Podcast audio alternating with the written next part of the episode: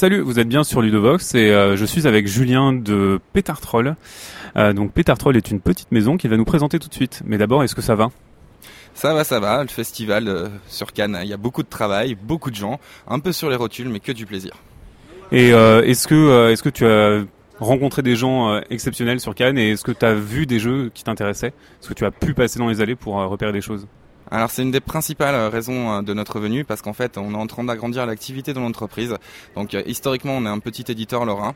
On a plusieurs jeux à notre actif et là on est en train de se développer et de changer et de prendre une activité de distribution en plus.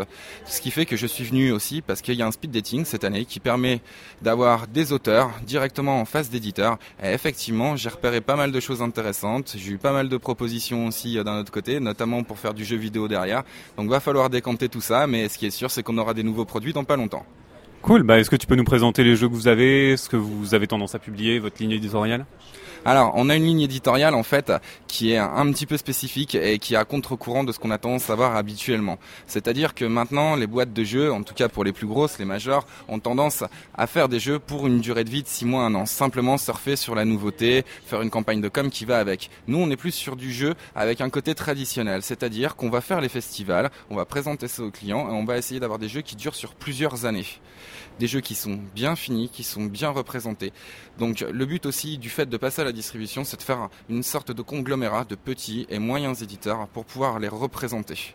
Donc dans ce qu'on a fait nous en premier produit, on a Donjons et Trésors, donc qui a été primé euh, et qui a reçu un prix d'excellence euh, au Festival ludique international de Partenay en 2011 donc prix du public. On a tendance à pouvoir euh, se présenter pour les prix du public plutôt que les prix du professionnel. Ce qui nous intéresse plus, c'est vraiment l'avis du public. Donc on a une conception de produit qui va toujours être originale. Donc pour Donjons et Trésors, on a décidé de faire une boîte en coffret pour que les boîtes ne s'ouvrent pas quand les gens les transportent. Tous nos produits comportent une petite originalité comme celle-ci pour essayer de faire plaisir aux clients. Donc Donjons et Trésors, c'est un jeu dans lequel on va pourrir allègrement la partie des autres joueurs autour de la table. Donc comme le nom l'indique, on va dans des donjons pour trouver des trésors. Ici, pas de notion de but ultime d'avoir de l'équipement, de l'expérience. Le but, c'est d'avoir de l'or. On veut que son barbare, à la fin de la journée, il puisse avoir son porcelet et sa pinte de bière à la taverne. Donc pour ce faire, vous allez devoir pourrir la partie des adversaires en leur jouant des démons et des voleurs pour les faire combattre, des trolls qui vont les raqueter, des pièges sournois plus sournois les uns que les autres. Et pour pouvoir nous aider, on va avoir de l'équipement ponctuel qui va servir une seule fois. On va avoir de l'équipement permanent comme une épée tueuse de trolls qui nous permettra de tuer tous les trolls parce que les trolls ont horreur du feu. Et si on a suffisamment de chance, on pourra peut-être faire fondre tout l'or d'un joueur autour de la table, ce qui est relativement relativement dur pour lui, surtout quand il était sur le point de gagner. Eh ben non, tu dois tout recommencer. Donc beaucoup beaucoup de renversements de situation. Et effectivement, les gens qui n'aiment pas, disons-le très clairement, faire des coups de pute aux autres, c'est pas un jeu pour eux. Ok, et, euh, ça, ça a l'air cool. Nous on aime bien ça au bureau, euh, faire des coups de pute. On, on joue, à, on joue à des jeux souvent euh, qu'on va qu'on va filmer et euh, effectivement on prend des jeux avec de l'interaction parce que ça nous plaît. Euh, donc ça c'est le premier jeu que vous avez publié donc euh, primé au flip de Partenay donc euh, en 2011 tu disais et vous avez autre chose? Alors, primé aussi appartenant en 2011, qu'on a fait en préédition spécialement pour le festival, on a Doomed, un jeu d'ambiance, d'horreur. On va jouer quatre anges déchus, des personnages historiques qui ont vraiment existé, qui ont signé un pacte de damnation avec Méphistophélès et qui, comme tout le monde le sait, Méphistophélès est un arnaqueur, n'ont jamais vraiment reçu la contrepartie qu'ils attendaient. Ils décident donc de s'unir tous les quatre pour arpenter les neuf cercles de l'enfer, pour aller tuer Méphistophélès, parce qu'il vaut mieux régner en enfer que servir au paradis. En termes de mécanique de jeu, là où on va avoir de l'originalité, c'est que le plateau va s'effondrer sur nos pas. Il va falloir sauter au-dessus du vide des abîmes. Si tu rates de sauter, tu tombes et tu meurs directement. Mais pas de panique, les joueurs se voient confier une gemme d'âme au début du jeu, on va pouvoir en racheter par la suite dans le jeu, et ça va permettre de ressusciter un joueur qui vient de se faire tuer, ou soi-même si on vient de mourir. À la fin de chaque cercle, on a un gros combat collectif contre un gros boss. La plupart des boss ont des capacités de one-shot. Par exemple, le premier boss du jeu, il tient une femme dans la main, on a l'impression d'être un tic-tac en termes de proportion vis-à-vis de lui. 4 calories qui vont rafraîchir la laine. Et si on arrive à tuer un des boss, là on va pouvoir dépenser tout l'argent qu'on va avoir gagné en tuant le boss et en tuant les monstres, monstres qu'on affronte d'ailleurs de façon aléatoire. On va récupérer des loots aussi de façon aléatoire au niveau du jeu pour avoir une grosse rejouabilité. Et donc, une fois qu'on a tué le boss, on arrive chez le passeur, on va pouvoir dépenser son argent, racheter des gemmes d'âme, des potions, ainsi qu'améliorer son équipement. Donc un jeu de coop tu disais euh, un jeu de coop en ambiance d'horreur. Donc on peut jouer de 2 à 4 joueurs. Et le jeu est volontairement très difficile. On a à peu près 30% de chance d'arriver jusqu'au bout, mais uniquement si on coopère. Si vous n'êtes pas capable de coopérer avec les autres joueurs en termes de gestion d'équipe, ce jeu n'est pas fait pour vous. Ok, et euh, les jeux sont, très très graphiques. Est-ce que tu peux nous parler de, de la patte graphique derrière euh, Doom des euh, Donjons et Trésors? Alors j'ai la chance euh, d'avoir euh, commencé à collaborer avec Eric Tranchefeu euh, quand je travaillais auparavant sur du jeu vidéo. Et donc on a continué à travailler ensemble sur du jeu de société.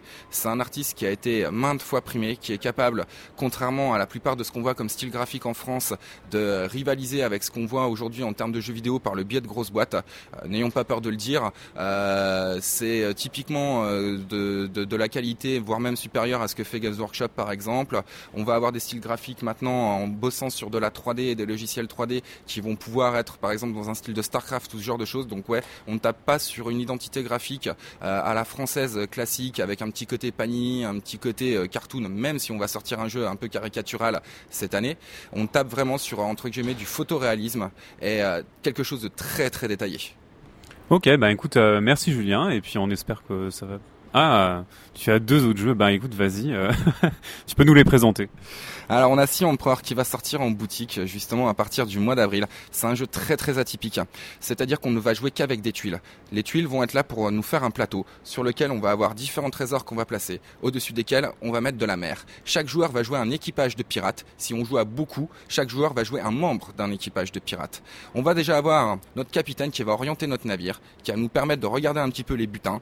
Ensuite, on va avoir notre vigie qui va observer la mer, qui va nous permettre de regarder un petit peu ce qu'il y a justement sous les tuiles de mer pour voir quels sont les objectifs qu'on va devoir remplir pour pouvoir aller chercher des butins. Mais ça ne se limite pas à ça, parce que comme toute confrérie de pirates qui se respecte, il va y avoir des pourparlers. Et durant les pourparlers, on va pouvoir échanger, mais on va aussi pouvoir donner des butins spécifiques qui sont des calamités aux autres joueurs pour leur faire des coups de Trafalgar jeu très rapide qui joue en à peu près 25 minutes. Voilà, donc c'est notre nouveauté euh, qu'on place là en, en début d'année en boutique vraiment très original. Est-ce que tu peux nous parler du, dernier du coup? Alors, le dernier jeu qu'on a là actuellement, ça sera un petit coup de com euh, aussi parce qu'on commence une activité euh, de distribution. Donc un jeu euh, dont l'auteur est Gilles Beck qui s'appelle Dicey Dog, qui est un jeu de gestion de ressources avec des dés. Toujours dans un thème de piraterie, celui-ci. On va pouvoir à la fois gérer son aventure et gérer les ressources qu'on va récupérer en lançant les dés. Ensuite, une fois qu'on en a choisi un, on passe aux joueurs suivants qui vont en sélectionner un. Personnellement, je suis pas forcément un grand fan de jeux de dés parce que je trouve que c'est très répétitif. Mais là, on a des dés spéciaux. On a même un dé qui nous permet de symboliser notre aventure. On va même pouvoir régler ses comptes avec un autre équipage de pirates qui joue autour du jeu, soit en les prenant et en se battant pirate contre pirate, ou même carrément en lui mettant des coups de canon. Et on a aussi la présence de Poulpi. Le fameux Poulpi, le kraken détesté par tous les pirates, la hantise des mers. Et donc un joueur peut incarner ce fameux Poulpi pour mettre du peps dans le jeu et obliger les pirates à, s'unir pour essayer de lutter contre lui. Un Overlord Poulpe. Exactement. Est-ce que euh, tu as un mot de la fin à dire à nos internautes? Bah, on a un site web qui euh, sera mis en ligne pour le 15 mars, donc je ne sais pas encore quand euh, paraîtra cette interview. Donc un site web qui sera sur euh, www.petartroll.com. N'hésitez pas à nous suivre. On va avoir une bonne dizaine de nouveautés dans l'année, beaucoup de jeux qui, je l'espère, vous intéresseront et vous permettront de vous amuser. Eh ben écoute, on vous souhaite plein de succès et puis bonne après-midi et bonne fin de festival. Toi aussi. à bientôt sur Ludvox. Salut.